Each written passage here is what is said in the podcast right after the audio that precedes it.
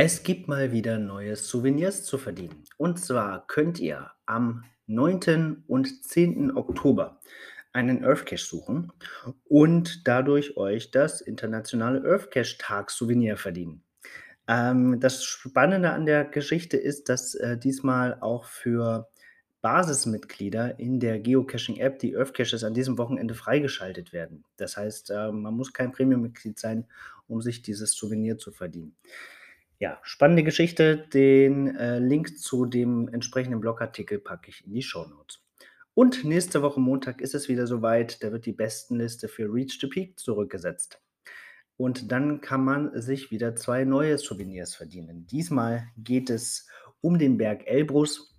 Da braucht man für das Basislager 325 Punkte und für das Gipfelsouvenir 5642 Punkte. Und diesmal liegt der Schwerpunkt, passend natürlich zum Earthcache-Tag, ähm, auf Earthcaches. Dafür gibt es 750 Punkte, wenn man einen Earthcache lockt. Für Mysteries gibt es 600, für Letterboxen 550, für Multis 450. Für einen Geocache mit mehr als 10 Favoritenpunkten ebenfalls 450, für ein Adventure Lab 350. Und generell beim Finden eines normalen Geocaches ähm, 325 Punkte. Also ein Geocache, egal welcher Art, reicht aus, um das Basis-Souvenir zu erlangen. Und ähm, ja, die, wenn man eine ganze Menge Earth-Caches macht, wie viel müssen das sein? Ganz kurz mal in den Taschenrechner tippen. Nee, nee, nee.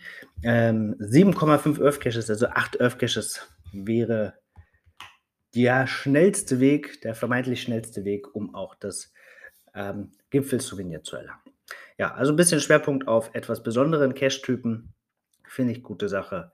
Mal gucken, äh, wie schnell wir das hier so erreichen. Auch diesen Artikel packe ich euch in die Show Notes und das war's dann schon wieder für heute. Bis bald im Wald.